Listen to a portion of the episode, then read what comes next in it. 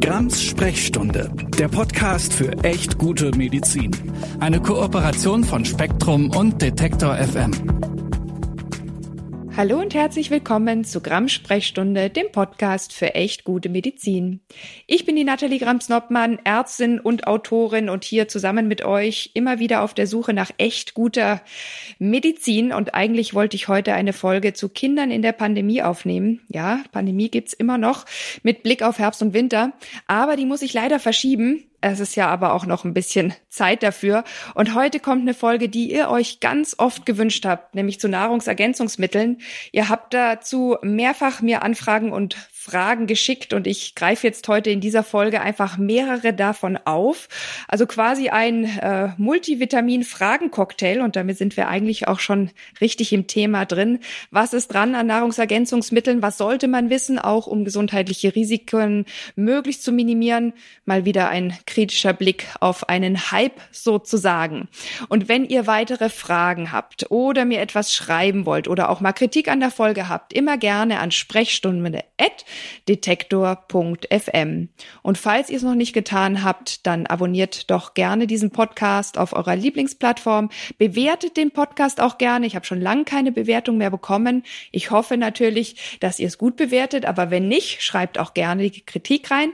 Und dann wollen wir auch direkt loslegen. Ich habe heute Frau Klausen von der Verbraucherschutzzentrale NRW zu Gast. Mit ihr habe ich zu Anfang des Jahres auch schon über das Detoxen oder besser das nicht Detoxen gesprochen. Wenn ihr gerne möchtet, auch die alte Folge sozusagen hängt in den Show Notes, die ist ja als Thema immer aktuell, dann hört auch da gerne rein. Aber ich darf jetzt nochmal ganz herzlich willkommen sagen an Sie, Frau Klausen. Schön, dass Sie wieder mit dabei sind. Wollen Sie sich als allererstes meinen HörerInnen nochmal kurz selbst vorstellen?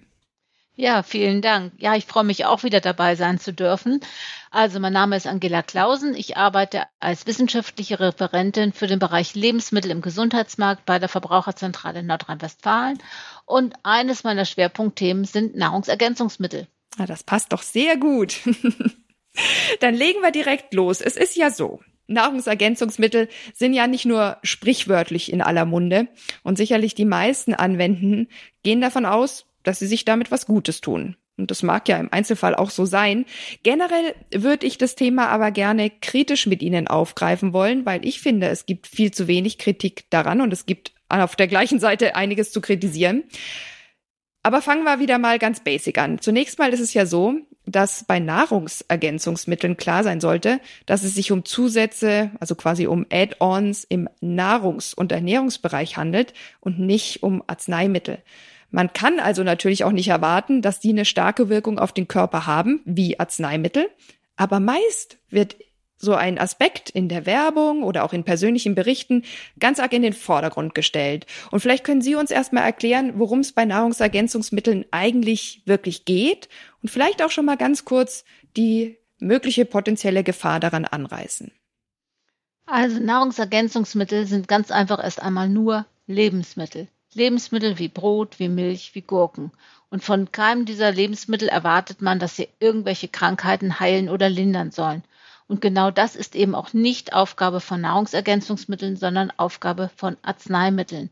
Bei den Nahrungsergänzungsmitteln geht es ganz klar darum, dass ich einzelne fehlende Bausteine in meiner Nahrung ergänzen soll. Sprich, ich esse überhaupt keine Milchprodukte, dann könnte es mit der Kalziumversorgung ein bisschen mau sein und dann kann ein zusätzliches Kalziumprodukt hier möglicherweise Abhilfe schaffen und eben diesen fehlenden Kalziumbaustein im Essen ergänzen. Mhm. Das heißt, nichts anderes sollen Nahrungsergänzungsmittel leisten. Von daher stellt sich mir immer schon die Frage, wo erkennen manche Leute, dass sie an einem Mangel an Haifischflossenextrakt, Erdbeerpulver oder grünem Kaffee leiden? Ja, gute Frage. Haben Sie denn vielleicht auch gleich schon die Antwort drauf? Denn ich vermute, das ist gar nicht die Frage, die sich die meisten stellen. Nee, das ist sie tatsächlich nicht. Aber es ist eben ganz klar, äh, Nahrungsergänzungsmittel sollen eine ernährungsphysiologische, ernährungsspezifische Wirkung haben und eben keine Wirkung auf Krankheiten haben, sprich keine pharmakologische Wirkung haben. Sie dürfen sogar gar keine pharmakologische Wirkung haben. Mhm. Und die Gefahr wäre dann, das ist ja sozusagen meine Motivation, auch den Podcast zu machen, dass man es aber halt für so wirksam hält und im guten Glauben darauf vertraut und daraus könnte ein gesundheitliches Problem entstehen. Entweder indem man zu viel davon nimmt oder indem man was anderes weglässt oder indem man sich so oder so dann irgendwie anders nicht gesund äh, verhält. Weil ich denke, auf den allermeisten Nahrungsergänzungsmitteln steht es ja sogar drauf, dass man sie nicht als Ersatz für eine gesunde Ernährung oder Lebensweise nehmen soll. Aber ich habe auch in meinem Bekanntenkreis oft den echt gegenteiligen Eindruck, man ernährt sich nicht gesund, man macht zu wenig Sport, man raucht, man trinkt zu viel Alkohol und schmeißt sich dann, um sein schlechtes schlechtes Gewissen zu beruhigen, ein Multivitaminpräparat ein. Macht das Sinn? Das ist tatsächlich so, dass das sehr häufig so getan wird. Das ist eine Art moderner Ablasshandel, der, der da getrieben wird. Ich gebe Geld aus, schmeiß mir dann irgendwas ein und glaube, damit sind alle meine Sünden vergeben. Mhm. Das ist eben leider tatsächlich nicht der Fall. Das können diese Produkte nicht leisten und das sollen diese Produkte auch nicht leisten der von Ihnen eben genannte Hinweis sollen eine aus oder sollen bzw. können eine ausgewogene Ernährung nicht ergänzen, ist sogar ein vorgeschriebener Hinweis, für Nahrungsergänzungsmittel, einfach vor dem Hintergrund, weil sehr häufig behauptet wird, ähm, dass man ohne solche Produkte gar nicht auskommen könnte. Da gibt es dann gerne Aussagen wie, alle unsere Böden sind fürchterlich verarmt und wir haben gar nicht mehr ausreichend Vitamine und Mineralstoffe in unseren Lebensmitteln drin oder man müsste zwölf Portionen Gemüse am Tag essen, was ja überhaupt nicht erreichbar ist. Mhm. Also es wird eine Menge Quatsch behauptet, um eben Nahrungsergänzungsmittel als unverzichtbar darzustellen und deswegen eben dieser vorgeschriebene Hinweis, dass Nahrungsergänzungsmittel alleine auch keine Heilsbringer sind. Ja, aber das ist so ein bisschen wie der Hinweis bei den AGB, haben Sie die alle gelesen und man klickt sowieso immer auf Ja. So habe ich auch bei diesem Hinweis den Eindruck, man liest den, aber irgendwie kommt der nicht so richtig an. Das, und Nahrungsergänzungsmittel werden oft für was anderes gehalten, als sie sind. Ist das für Sie auch der Eindruck? Ja, das ist natürlich so. Das liegt ja allein schon an der Darreichungsform. Diese Produkte sehen aus wie Medikamente, weil sie eben in fein dosierter Form sind, in Form von Pillen, Ampullen, Kapseln, Tabletten, meinetwegen auch Pulver, aber es sind eben immer kleine dosierte Mengen und dadurch eben diese äh, Ähnlichkeit zu Arzneimitteln. Und auch viele andere Aussagen auf diesen Produkten drauf, äh, auch oft Beipackzettel, die da noch beiliegen und so, deuten natürlich darauf hin, dass es zumindest suggerieren soll, dass es Arzneimitteln sehr ähnlich ist. Aber wenn Sie schon Arzneimitteln so ähnlich sehen, dann sollte man es auch genauso ernst nehmen wie bei Arzneimitteln, dass man sich nämlich wirklich sehr genau anguckt, was auf diesen Produkten draufsteht. Ich kann nicht sagen, einerseits, ich will, dass sie wirken wie Arzneimittel und andererseits gucke ich mir aber die Warnhinweise nicht an. Ja. Also entweder so oder so. Aber prinzipiell ist es so, eigentlich sollten diese Lebensmittel natürlich sicher sein, wie alle Lebensmittel sicher sein müssen, mhm. werden aber eben nicht besonders geprüft darauf. Es ist also keine Behörde da, im Gegensatz zu einem Arzneimittel, die erstmal guckt, ist das Produkt denn überhaupt sicher und ist das für eine geeignete Zielgruppe und hat das überhaupt diese Wirkung. Alle diese Prüfungen finden überhaupt nicht statt, sondern man verlässt sich alleine darauf, dass der Hersteller das richtig macht. Hm. Ist ja wie bei der Homöopathie aber vielleicht auch wie bei der Medizin vor dem Kontergan-Skandal und dahin wollen wir ja eigentlich ganz bestimmt nicht zurück. Deswegen wundert und ärgert mich das wirklich auch immer, dass das genau so ist. Und eine Hörerin und auch Apothekerin hat mich auf dieses Problem eben auch aufmerksam gemacht, weil teilweise werden diese Dinge ja auch in der Apotheke verkauft. Und vielen, die dann dort danach fragen, ist der Unterschied von Nahrungsergänzungsmitteln und Arzneimitteln auch bezüglich der Überwachung der Wege des Inverkehrbringens und auch der Qualitätskontrollen, was Sie ja auch gerade angesprochen haben, eben nicht oder auch nur wenig bewusst, dass es überhaupt diesen Unterschied gibt. Und das empfindet sie und ich übrigens auch als besonders gefährlich, gerade bei den alle Jahre wieder neu auftauchenden Trends, wo dann eigentlich auch verschreibungspflichtige Stoffe oder auch wirklich wirksame Stoffe als Nahrungsergänzungsmittel auf den Markt geworfen werden. Und sie hat äh, eben erinnert an das CBD und an das Melatonin. Da gehen wir auch später nochmal drauf ein. Aber was sie mir schrieb, fand ich so nett. Sie sagt nämlich, da kann sie dann noch so angestrengt erklären, warum die Sachen auf dem Markt sind und eigentlich so nicht sein dürften. Aber das erreicht viele PatientInnen und übrigens auch FreundInnen von mir nicht. Und äh, ich sehe das also und erlebe das ganz ähnlich. Vielleicht können Sie uns dazu noch mal ganz kurz was sagen, warum das auch in Apotheken vorrätig gehalten wird und was natürlich auch daran dann die Gefahr ist, wenn ApothekerInnen darüber nicht oder nicht ausreichend aufklären. Also tatsächlich ist es so, dass sowohl die VerbraucherInnen große Probleme haben, da zu unterscheiden. Tatsächlich, weil auch in den Regalen das häufig sehr durcheinander geht. Da habe ich ein Regal im Supermarkt, da steht Arzneimittel drin, weil ein Arzneimittel enthalten ist in diesem Regal. Und der Rest sind irgendwelche Nahrungsergänzungsmittel und das wird natürlich alles durcheinander gebracht. Leider Gottes kennen auch Ärzte und Ärztinnen sehr häufig die Unterschiede zwischen Nahrungsergänzungsmitteln und Arzneimitteln nicht und verordnen in Anführungsstrichen auf dem grünen Rezept dann irgendwelche Nahrungsergänzungsmittel oder haben das gleich und holen das aus dem Schrank in der Ecke wollen wir natürlich nicht haben. Und es ist eigentlich sehr wichtig, dass vor allen Dingen die Fachberufe, also die Gesundheitsberufe, dass man da ausreichend informiert ist darüber. Und tatsächlich haben ja sogar die Apothekerkammern bestätigt, dass auch bei manchen ApothekerInnen da durchaus noch Defizite bestehen. Mhm. Vor allen Dingen, wenn die Produkte ja gerne und gut verkauft werden und auch zu guten Preisen verkauft werden, auch mit guten Gewinnspannen verkauft werden. Mhm. Tatsächlich ist es so, wir haben es eben hier, wie gesagt, mit Lebensmitteln zu tun und deswegen dürfen sie erstmal in Verkehr gebracht werden, ohne dass man vorab eine Genehmigung oder ähnliches braucht. Bei Nahrungsergänzungsmitteln ist es so, dass ich sie zumindest anzeigen muss. Das heißt, es wird eine Datenbank darüber geführt, dass dieses Produkt am Markt ist, was aber nicht heißt, dass es jetzt innerhalb der nächsten 14 Tage kontrolliert würde oder nicht, mhm. sondern das hängt ganz davon ab, wann diese Meldung dann entsprechend an die zuständigen Kontrolleure gerät, was da erstmal vom Bund, aufs Land, auf den Kreis, auf den Ort passieren muss. Das dauert eine ganze Weile und so kann es schon mal passieren, dass erstmal zwei, drei Jahre vergehen, bevor dieser Hersteller oder Inverkehrbringer überhaupt kontrolliert wird. Mhm. Tatsächlich ist es so, dass wir bei den Nahrungsergänzungsmitteln eine der höchsten Beanstandungsquoten überhaupt bei Lebensmitteln haben. Mhm.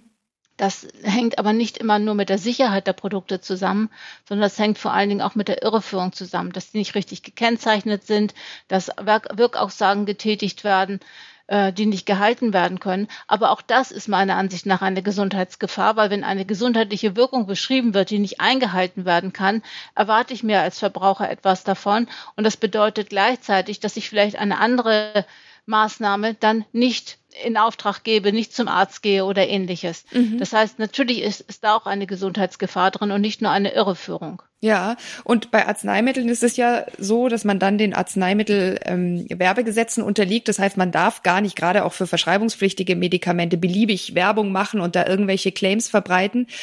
Das ist sozusagen ja der geschütztere Bereich, aber wenn ich Sie richtig verstehe, ist es bei den Nahrungsergänzungsmitteln eben nicht so, gerade weil sie keine Arzneimittel sind. Sie können aber mitunter eben nicht so sicher deswegen sein oder auch tatsächlich Wirkungen haben, die man so nicht haben möchte, nämlich Nebenwirkungen oder auch vielleicht unklare Dosierungsangaben oder sowas. Das heißt, es ist dann auch nicht geschützt, wenn man da oder nicht so richtig ganz geklärt, was passiert, wenn man dann da auch Heil Botschaften in dem Nahrungsergänzungsmittelbereich sendet. Also prinzipiell ist es für sämtliche Lebensmittel verboten, irgendeinen Krankheitsbezug herzustellen. Mhm. Also ich darf nicht sagen, Milch hilft gegen Osteoporose oder schützt vor Osteoporose, weil da ja Kalzium drin ist oder so. Derartige Aussagen darf ich nicht tätigen. Und das gilt genauso natürlich auch für Nahrungsergänzungsmittel. Was wir aber erlaubt haben, sind gesundheitsbezogene Aussagen. Das heißt, ich kann zum Beispiel eine Aussage über Kalzium treffen. Wenn ich eine bestimmte Mindestmenge Kalzium in meinem Produkt drin habe, darf ich dann die Aussage treffen, Kalzium ist gut für einen normalen Knochenstoffwechsel. Oder Kalzium ist gut für normale Zähne beispielsweise. Diese Aussagen sind erlaubt. Das führt auch dazu, dass wir bei ganz vielen Nahrungsergänzungsmitteln äh, die irgendwelche Pflanzenstoffe enthalten, für die keine Wirkung nachgewiesen sind und keine solchen gesundheitsbezogenen Claims erlaubt sind, stattdessen einfach willkürlich irgendwelche Vitamine, Mineralstoffe hinzugefügt werden, um eben die erlaubten gesundheitsbezogenen Claims für diese Vitamine oder Mineralstoffe zu nutzen. Das heißt, ich habe irgendein Produkt, was meinetwegen im Volksglauben gegen irgendwelche Gelenkerkrankungen helfen soll, dann tue ich da ein bisschen Kalzium rein, tue da ein bisschen Kupfer rein, tue da noch ein bisschen Vitamin C rein. Also völlig sinnfrei mhm. eigentlich, was ich da rein tue, weil ich dann lauter Werbeaussagen habe, gesundheitsbezogene Aussagen habe, die sich auf den Knochen beziehen. Aha, verstehe und verstehe gleichzeitig nicht. Und ich habe auch äh, noch eine Zuschrift bekommen, wo eine Creme gegen Wechseljahrsbeschwerden mir geschickt wurde, ähm, die auch ganz krasse Aussagen auf der Webseite dabei hat, gegen was das jetzt alles helfen soll. Also um lauter Beschwerden in, in Richtung Wechseljahre, auch Schlafbeschwerden. Und da wird ganz konkret gesagt, diese Creme soll dagegen helfen. Jetzt weiß ich nicht, ob Cremes auch unter Nahrungsergänzungsmittel fallen, aber man soll sie jedenfalls äußerlich anwenden. Und da sind zwei Hormone drin, die tatsächlich eine Wirkung haben. Das wissen wir aus der Gynäkologie und natürlich auch aus dem ganzen Bereich äh, der, der Hormontherapie. Aber wir wissen ja aus diesen Bereichen eben auch, dass die nicht nebenwirkungsfrei sind und dass man da auch genaue Dosierungen und auch Intervalle und so weiter einhalten muss, weil da ja sonst wirklich auch Risiken draus entstehen können. Wie schätzen Sie sowas ein? Ist das auch was, wo Sie dann als Verbraucherzentrale nochmal genauer hinschauen? Also Cremes gehören natürlich nicht zu den Nahrungsergänzungsmitteln, sondern gehören im Prinzip in den Bereich Kosmetik. Aber solche Cremes, wie Sie sie erwähnt haben, wo Spuren oder kleine Mengen von irgendwelchen Hormonen drin sind, kennen wir durchaus auch aus dem Nahrungsergänzungsmittelbereich, ähm, dass sowas gemacht wird. DHEA zum Beispiel ist so eine Substanz, äh, die wir auch in Nahrungsergänzungsmitteln finden. Und da kommen wir zu dem Punkt, den ich vorhin angesprochen habe. Äh, Lebensmittel dürfen keine pharmakologische Wirkung haben. Mhm. Wenn ich jetzt ein Produkt oder eine Zutat so niedrig dosiere, dass sie eben gerade keine pharmakologische Wirkung mehr hat, würde sie dann halt nicht mehr unter den Bereich Arzneimittel laufen. Mhm. Das ist zum Beispiel der Punkt, den wir bei dem angesprochenen Melatonin haben mhm. oder den wir bei ähm, Produkten haben, wo roter Reis eingesetzt ist in Form von äh, Monacolin K, mhm. beziehungsweise Monacolin K in Form von rotem Reis, so ist es mhm. richtig rum. Auch hier haben wir eine Wirkung von einem Cholesterinsenker, der als verschreibungspflichtiges Arzneimittel da ist. Aber die eingesetzten Mengen sind eben so gering, dass wir diese pharmakologische Wirkung nicht mehr haben. Ähm, was dazu eben führt, dass es dann als angeblich ernährungsphysiologische Wirkung eingesetzt wird. Mhm. Das Problem ist, entweder hat es nicht die erwartete Wirkung, mhm. weil ich dafür eben eine bestimmte Mindestmenge brauche. Ja. Ich habe also zu wenig drin. Was ich aber auch bei manchen Stoffen habe, wenn ich dann wiederum zu wenig habe, dass es dann im Körper im ganzen Gegenteil negative Auswirkungen haben kann. Mhm. Das kennen wir zum Beispiel beim Fall Weihrauch. Ja. Weihrauch braucht eine bestimmte Mindestmenge, ist bei uns aber gar kein Arzneimittel. Und äh, wenn ich weniger einsetze, bin ich im Nahrungsergänzungsmittelbereich, habe dann aber unter Umständen negative Auswirkungen auf das, was ich eigentlich bekämpfen will. Nur das muss ja erstmal gar nicht gezeigt werden, weil wir haben ja keine Risikoabwägung mhm. bei einem solchen Nahrungsergänzungsmittel. Mhm. Was wären da die negativen Wirkungen? Davon hatte ich noch nichts ja, gehört. Beim Weihrauch wäre es im Prinzip das genau das Gegenteil von dem Eintritt, was ich eigentlich erreichen möchte, mhm. nämlich dass diese Entzündungen möglicherweise sogar verstärkt werden. Okay. Okay. Ja, also ich habe jetzt generell wenig Produkte hier auch ähm, genannt und erwähnt. Auch den Namen der Creme möchte ich nicht nennen, weil ich will ja alles andere als Werbung auch noch für diese Dinge machen. Aber lassen Sie uns trotzdem über zwei Dinge sprechen, die Sie und ich auch beide schon angesprochen haben, weil ich da das Gefühl habe, das ist so ein Hype in den letzten Jahren gewesen. Was ist mit CBD, CBD-Öl und auch Melatonin? Wenn ich Sie jetzt richtig verstanden habe, sind es halt beides ja wirksame Dinge. In einem Fall bei dem CBD-Öl hat man ja aus dem Cannabis etwas raus extrahiert, was nicht high macht, aber trotzdem beruhigende Wirkung haben soll. Wird zum Beispiel auch bei Einschlafstörungen gern genommen oder auch bei leicht depressiven Verstimmungen, so Angststörungen zur Beruhigung. Und beim Melatonin will man auch das Einschlafen erleichtern, den Schlafrhythmus sozusagen harmonisieren. Also beides mal sind Stoffe drin, die wirklich auch wirken können. Das ist auch bekannt. Aber jetzt ist es wohl offenbar nicht gewünscht, sie als Arzneimittel ähm, zuzulassen und zu verkaufen und dementsprechend auch sicher zu produzieren und zu überprüfen, sondern im Nahrungsbereich. Das heißt, man macht dann die Dosierung geringer, aber wohl auf Kosten der Wirkung, wenn ich sie richtig verstehe. Ja, bei beiden Fällen, sowohl bei CBD als auch bei Melatonin, ist es so, dass wir es hier mit einem verschreibungspflichtigen Arzneimittel zu tun haben. Das heißt, es gibt jeweils zugelassene Arzneimittel für bestimmte Zielgruppen mit bestimmten Indikationen zugelassen sind. So, wenn wir jetzt mit Melatonin anfangen, ist es eben tatsächlich so, dass Melatonin bei bestimmten Formen von Einschlafstörungen gedacht sind. Melatonin ist ja ein körpereigenes Hormon. Und hier haben wir es jetzt so, dass wir die Dosierung deutlich geringer haben in den Nahrungsergänzungsmitteln. Und sowohl die, oder die zuständigen Behörden eigentlich schon vor vielen Jahren gesagt haben, es handelt sich hierbei um ein Arzneimittel und das hat in Nahrungsergänzungsmitteln nichts verloren. Mhm. Dann wurde eben die Dosierung runtergesetzt und dann haben wir eben das Problem, wir haben einen zugelassenen Claim. Ich hatte vorhin von den gesundheitsbezogenen Aussagen berichtet ja. schon. Und es gibt tatsächlich einen zugelassenen Claim für Nahrungs- oder für Lebensmittel, der sich eben auf diese Einschlafstörung oder dieses leichtere Einschlafen tatsächlich bezieht. Und das war plötzlich der Grund, war doof, dass der zugelassen wurde, der Claim, weil es mhm. gab gar keine Aussage dazu, dass Melatonin überhaupt in Lebensmitteln zugelassen ist. Aber das ist eben passiert und daraufhin sind dann die Hersteller von Nahrungsergänzungsmitteln auf den Markt gegangen und haben jetzt angefangen, Melatonin in die Lebensmittel reinzutun, haben auch behauptet, Melatonin wäre ganz natürlich in normalen Lebensmitteln vorhanden. Mhm. Ja, ist es. Wenn ich ungefähr 20 Kilo Bananen esse oder ich weiß nicht wie viel Weintrauben, dann haben sie angefangen mit den Pistazien wären ausreichende Mengen drin. Das konnte leider auch nicht nachgewiesen werden, mhm. dass so viel da drin ist. Also von daher ist es eine sehr verzwickte rechtliche Lage und dann hat es halt jede Menge Einzelfallentscheidungen per Gericht gegeben und die Gerichte waren sich da halt immer immer nicht so richtig einig. Jeder hat auf einen anderen Gutachter vertraut. Das heißt, wir haben im Moment eine ganze Menge Produkte am Markt, tatsächlich die Melatonin enthalten, weil eben nur Einzelfallentscheidungen per Gericht getroffen worden sind. Was übrigens eine Strategie tatsächlich inzwischen von Nahrungsergänzungsmittelherstellern ist, dass sie mal so einen Testballon starten, mhm. das Ganze bis zum Europäischen Gerichtshof hochziehen und solange dürfen sie ihre Produkte weiterverkaufen. Okay. So, und äh, in der Zeit ist es dann am Markt etabliert. Ja. Das ist ein echt großes Problem, das wir haben. Und das haben wir eben auch bei Melatonin so, dass wir da eben jede Menge Einzelfallentscheidungen per Gericht haben. Dazu kommt noch, Sie hatten ja vorhin von der Creme gesprochen, bei diesem Melatonin haben wir zum Beispiel auch so, dass es ein Spray ist, was einfach in den Mund gesprüht werden soll. Mhm.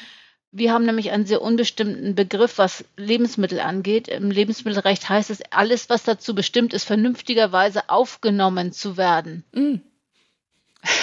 Okay. Da ist jetzt die Haut Ouch. nicht gerade mit bei, aber selbst Nasensprays oder Mundsprays gehören halt mit dazu. Mhm. Also okay. von daher ist das eine ganz schwierige Sache. Ja, das ist dieses, dieser Problemfall des Melatonins. Ähm, die Wirkung ist nach dem, was die Stiftung Warentest dazu gesagt hat, eher so, dass sich vielleicht ein schwieriges Einschlafen mit diesen Produkten um vielleicht 20, 30 Minuten verkürzen könnte. Mhm. Aber das ist ja nun auch nicht gerade ein super Effekt. Ja. Meiner Meinung nach jedenfalls. genau. Also wer lieber was über wirklich guten Schlaf hören will, hört in meine Schlaffolge rein. Da habe ich auch mit einem Schlafforscher über Melatonin gesprochen, der, wenn ich mich richtig erinnere, auch sagt, es ist gar keine Einschlafhilfe, sondern rhythmisiert eigentlich den Tag-Nacht-Rhythmus. Dazu ist das Hormon ja auch körpereigen gedacht und äh, bringt sowieso nur was, wenn man es in der richtigen Dosierung über längere Zeit und auch nur in speziellen Fällen einnimmt. Also diese, dieses Gießkannenprinzip wird schon helfen, wenn ich mir da was reinpfeife. Das ist also auch auch hier nicht angebracht. Haben Sie noch einen Satz zu dem CBD-Öl für uns? Weil da ist es ja auch so. Es gibt ja durchaus Studien, dass in sehr hoher Dosierung das tatsächlich auch bei sehr vereinzelten Krankheitsbildern helfen kann. Übrigens nicht die, für die es dann gemeinhin als Nahrungsergänzungsmittel ähm, ja beworben wird oder zumindest äh, verkauft wird. Ja, zu CBD ist es eigentlich auch ganz einfach. Es ist sogar eigentlich ganz einfach von der rechtlichen Lage her. Also CBD wiederum auch ein äh, verschreibungspflichtiges Medikament, was bei bestimmten Epilepsieformen eingesetzt genau, wird. Ja. Bei Kindern. ja, äh, das heißt, alles das, was hier im Moment angeboten wird, also was den Schlaf helfen soll, gegen Depressionen und so weiter helfen soll, das sind alles klare Krankheiten. Dafür sind Nahrungsergänzungsmittel nicht da. Hinzu kommt noch, dass CBD ein, ja, ein Extrakt ist aus der Cannabispflanze, der vor 1997 in Europa nicht in nennenswertem Umfang am Markt war, was konkret bedeutet, es handelt sich hierbei um ein neuartiges Lebensmittel oder eine neuartige Lebensmittelzutat und eine neuartige Lebensmittelzutat ist grundsätzlich zulassungspflichtig. Mhm. Sprich, alles, was an CBD auf dem Markt ist und als Lebensmittel oder Nahrungsergänzungsmittel verkauft wird, ist illegal. Okay. Das wusste ich jetzt auch noch nicht. Stattdessen werden jetzt gerne Aromaöle verkauft. Mhm, mh. Und wenn man dann den Blog dazu liest, soll man die natürlich einnehmen. Ja. Oder das YouTube-Video dazu anguckt oder ähnliches. Oder die Instagram-Influencerin dazu anhört. Wie auch immer. wäre noch mal eine eigene Folge wert. Also das, was wir, glaube ich, in dieser Folge festhalten können, nicht alles, was da golden glänzt, ist auch wirklich Gold. Entweder die Dosierung ist zu niedrig oder es ist sogar illegal und im Zweifel ist es halt einfach auch nicht hilfreich, was ja auch schon ein Schaden ist, wenn man dann dafür viel Geld ausgibt. Und ähnlich ist es ja auch bei Vitaminpräparaten. Jetzt kommt ja bald wieder die Infektsaison auf uns zu und da wird auch immer kräftig für Vitamin C oder auch Vitamin D geworben oder, oder auch Zink oder ja. ein ganzes Bundle an Produkten, die gegen Long Covid helfen sollen. Also wir haben alles am Markt und das ist eine Katastrophe eigentlich, was da alles versprochen wird. Ja, oder auch Propolis ist ja so ein Immunwundermittel aus dem, aus dem ja. Bienenkitharz oder sowas. Ähm, Ja, wie sehen Übrigens, Sie das? Die gibt es auch nicht mehr alleine am Markt. Da ist immer mindestens Vitamin C zugefügt, weil sonst könnten Sie diese ganzen Werbeaussagen nicht tun, Ah, nicht tätigen. ja. Ja, aber was mir zum Beispiel noch ganz wichtig ist bei Nahrungsergänzungsmitteln ist, was die meisten gar nicht auf dem äh, Schirm haben dabei. Nahrungsergänzungsmittel haben auch weitere Wirkungen. Zum Beispiel haben sie Wirkungen auf äh, bestimmte Laborwerte. Menschen, die Biotin nehmen, das ist so ein typisches Vitamin, Haut, Haare, Nägel. Mhm. Ziemlich unproblematisch. Kann man größere Mengen vernehmen, ist wasserlöslich, wird also auch im Bedarfsfall wieder ausgeschieden prinzipiell kein Problem, aber damit werden bestimmte Laborparameter, nämlich für einen Biomarker für Troponin verfälscht. Oh. Und der wirkt, Sie wissen das besser als ich, aber hat, hat Auswirkungen, ähm, ist ein Herzinfarktmarker, Genau. soweit ich weiß. Ja. Äh, wir haben ähm, Auswirkungen auf den äh, Schilddrüsenhormon. Level, der Mhm. gemessen wird. Also wir haben da diverse Wirkungen und deswegen ist es so wahnsinnig wichtig, dass wenn Laborpersonal ähm, Blutproben, Urinproben und so weiter untersucht, dass man sie immer, immer darauf hinweist, wenn man irgendwelche Nahrungsergänzungsmittel nimmt, damit solche Werte vernünftig eingeschätzt werden können. Ja. Und was mir auch noch wichtig ist, ist, dass wir bei vielen pflanzlichen Nahrungsergänzungsmitteln es mit irgendwelchen Extrakten zu tun haben, die im Lebensmittelbereich alle nicht definiert sind, die nichts mit dem Arzneiextrakt zu tun haben müssen, äh, dass die aber trotz allem in Wechselwirkung mit anderen Medikamenten gehen können. Mhm. Das heißt, sie können andere Medikamente behindern, sie können ihre Wirkung verstärken. Äh, Sie können die Wirkung herabsetzen oder Sie können sie sogar völlig wirkungslos machen. So ein Mhm. typisches Beispiel ist zum Beispiel Schilddrüsenhormone morgens mit einem eisenhaltigen Saft einzunehmen. Ja. Das kann man vergessen. Das Schilddrüsenhormon wirkt nicht mehr. Das Ja. sind also so Wirkungen, die werden einfach unterschätzt und da hat, die hat, haben die wenigsten Leute auf Rechnung und die haben auch viele Ärzte nicht auf Rechnung. Also ich habe dann schon gehört, wie die Verbraucherzentrale hat ihnen gesagt, das kann die und die Auswirkungen haben. Mhm. Und dann haben die uns angeschrieben und haben gefragt, könnt ihr uns das mal bitte belegen? Wo steht sowas denn? Ja. Ja, das gibt ganze Portale dafür. Das sollte ein Arzt eigentlich wissen. Mhm. Mhm. Ja, ich sehe das auch immer wieder bei Johanniskraut, was ja gerne gegen leichte Ja. De Depression verschrieben wird. Und dann holt man sich das halt irgendwo in irgendeiner Extraktform. Das kann massive Auswirkungen auf die Schutzwirkung der Pille haben. Und Zum das ist ja Beispiel. sicherlich auch was, was man zumindest vorher wissen möchte, ja. Ja, ich meine, vielleicht ist man danach glücklicher. Das mag sein, wer weiß. Ja, wer weiß, aber man sollte doch aufgeklärt und informiert sein, wenn man diese ähm, Entscheidung dann, dann trifft oder in Kauf nimmt. Auf ja, wie, jeden Fall. wie sehen Sie das als Verbraucherschützerin? Ist das äh, einfach die Lage, die man akzeptieren muss äh, oder nicht? Es ist die Lage, die wir im Moment haben und die wir aber auf gar keinen Fall akzeptieren können. Wir arbeiten also die ganze Zeit aktiv dagegen. Wir versuchen immer wieder Gespräche mit den PolitikerInnen zu suchen. Deswegen äh, haben das auch vor der Bundestagswahl sehr intensiv gemacht. Wir arbeiten auch weiter mit dem Bundesverband daran. Ähm, suchen uns aber natürlich auch MitstreiterInnen auf dem Markt. Das gibt natürlich auch weitere, denen genauso wenig daran gelegen ist, dass wir hier solche Aussagen haben. Wir haben ein entsprechendes Positionspapier, was man auch auf unserer Internetseite klartext-nahrungsergänzung.de nachlesen kann, was wir also alles aktiv im Moment tun in diese Richtung. Ja, packe ich auch in die Show Notes. Ist eine wichtige Seite, kann man auch immer mal unterstützen. Zwinker, zwinker. Ja, Alles Geld, was man dann nicht mehr in Nahrungsergänzungsmittel ausgibt, kann man sofort auch in ihre Arbeit investieren. das wäre sicherlich durch, sicherlich eine gute Möglichkeit, ja. Ja, jetzt müssen wir schon langsam zum Ende kommen, obwohl wir gerade uns so richtig on fire geredet haben. Jetzt ist es ja hier ein Podcast für echt gute Medizin und ich spreche mit Ihnen letztlich als Vertreterin einer Verbraucherzentrale. Was würden Sie sich von der Medizin, aber natürlich auch in der Öffentlichkeit wünschen, damit Nahrungsergänzungsmittel nicht mehr so sorglos oder Übungen hoffnungsvoll eingenommen werden? Ähm, Und was können Sie sich auch als, als Alternative vielleicht dazu vorstellen? Also die Alternative, um damit anzufangen, ist das Einfachste. Einfach ordentlich essen. Mhm. Bunt essen. Das ist nicht so, dass ich jetzt da äh, Wahnsinnsüberschläge machen muss, aber ich sollte möglichst bunt essen. Ich muss nicht unbedingt Fleisch essen. Das heißt, ich kann durchaus sehr stark pflanzenbetont essen, was gut ist, auch für Vitamine und Mineralstoffe. Ich sollte Gemüse gegenüber Obst bevorzugen, weil ich da einfach viel mehr, eine viel umfassendere Palette von Nährstoffen drin enthalten habe. Ähm, was ich mir insgesamt stärker wünschen würde, wäre, dass insbesondere äh, das Gesundheitspersonal besser aufgeklärt ist über Nahrungsergänzungsmittel und nicht Nahrungsergänzungsmittel als Alternative zur Krankheitsbehandlung immer wieder empfiehlt, was eben definitiv nicht Aufgabe ist und was so nicht gedacht ist. Ich wünsche mir aber natürlich auch viel bessere Initiativen noch aus der Politik heraus. Würde mir auch wünschen, auch wenn wir in einem europäischen Markt leben, dass die Bundesregierung bzw. die zuständigen Ministerien nicht immer nur auf die EU verweisen und sagen, die EU muss mal, mhm. sondern es muss einfach mehr hier passieren. Und wenn die EU nicht zu Potte kommt, dann müssen wir hier zu Potte kommen. Das haben andere EU-Mitgliedstaaten uns schon äh, längst im Voraus. Mhm. Ja, also es ist tatsächlich Aufgabe der Politik, aber was ich eben auch äh, ganz klar wie Sie sehe, auch natürlich der Fachpersonen im Gesundheitswesen, weil ich habe auch den Eindruck, dass das oft eher so die Türöffnenden sind für diese Nahrungsergänzungsmittel und nicht die Türschließenden, die sagen, das brauchen Sie nicht, wenn Sie sich gesund ernähren, dann sind hier für Sie die richtigen Tipps. Ich habe auch schon eine Podcast-Folge zur gesunden Ernährung gemacht, zur evidenzbasierten Ernährung. Das ist nicht schwer und vor allem es kostet auch nicht viel.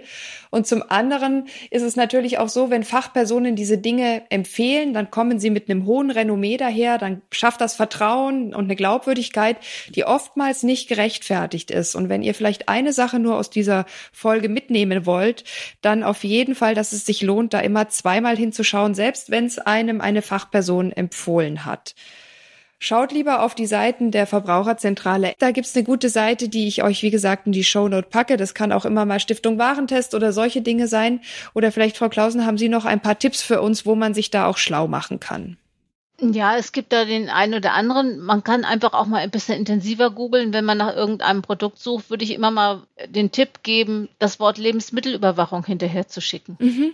Da findet man nämlich interessante Seiten. Zum Beispiel gibt es das Chemische und Veterinäruntersuchungsamt in Baden-Württemberg, die sehr viele, sehr gute Informationen auch rund um Nahrungsergänzungsmittel haben, vor allen Dingen rund um irgendwelche Pflanzenstoffe und was da so alles auffällig ist. Und die entlarven dann ziemlich schnell mal Superfoods als Nicht-Superfoods. Mhm. Als ganz normale Ernährung. Tut immer noch Wenn gut. Überhaupt. Ja, genau. Ja, also mir ist vielleicht ein Punkt wichtig noch dabei, das sozusagen, also Nahrungsergänzungsmittel können durchaus nützlich sein. Aber sie sind nur dann nützlich, wenn die richtige Person sie zum richtigen Zeitpunkt in der richtigen Dosierung genau den richtigen Nährstoff nimmt. Mhm. Nur dann helfen sie wirklich. Ja, und wenn auch ein erwiesener Mangel vorliegt für das, Richtig. was man dann eben ergänzen genau. sollte, was ja eigentlich auch der Name schon nahelegt. Richtig, deswegen eben, es muss der richtige Nährstoff sein und dafür brauche ich einen Beweis, dass es der richtige Nährstoff ist. Mhm. Das ist doch ein sehr schönes Schlusswort für diese Folge. Ich hoffe, wir haben euch mit all diesen Infos nicht zu so sehr enttäuscht. Schmeißt auch nicht gleich alles weg. Guckt lieber auch bei euch im Schrankchen zu Hause noch mal zweimal genauer hin. Und wenn ihr weitere Fragen habt zu diesem Thema, schreibt's mir gerne. Ich bin auch gerne bereit dazu noch mal eine zweite Folge zu machen, weil es einfach auch ein Riesengebiet ist, was man jetzt gar nicht in einer halben Stunde abfrühstücken kann, möchte ich jetzt in dem Fall fast sagen. Aber ein paar Sachen habt ihr hoffentlich mitgenommen. Und das Wichtigste ist, ist mir eben, dass man wirklich gut trennt zwischen Arzneimitteln, die Risiken und Wirkung haben und Nahrungsergänzungsmitteln, wo das oftmals nicht klar ist und auch die grundsätzliche Frage da ist, brauche ich das wirklich? Oder reicht es, wenn ich mich gesund ernähre, was vielleicht im Alltag ein bisschen anstrengender ist, aber auf lange Zeit so oder so sinnvoller ist? Und bevor ihr jetzt zu Hause bei euch im Schränkchen alles wütend wegwerft, macht lieber erst noch mal einen kurzen Check und schaut auf klartext-nahrungsergänzung.de. Da gibt's wirklich viele wichtige Informationen, auch neutrale Informationen, die aber wirklich sehr zu empfehlen sind. Und checkt doch da noch mal für euch, was für euch sinnvoll sein könnte und was vielleicht gar nicht so sehr. Und mit diesem kleinen Schlussplädoyer möchte ich mich auch von Ihnen, Frau Klausen, verabschieden. Vielen Dank, dass Sie wieder dabei waren. Und wir hören uns hier wieder in zwei Wochen bei Grams Sprechstunde, dem Podcast für echt gute Medizin. Tschüss. Tschüss und vielen Dank. Grams Sprechstunde, der Podcast für echt gute Medizin. Eine Kooperation von Spektrum und Detektor FM.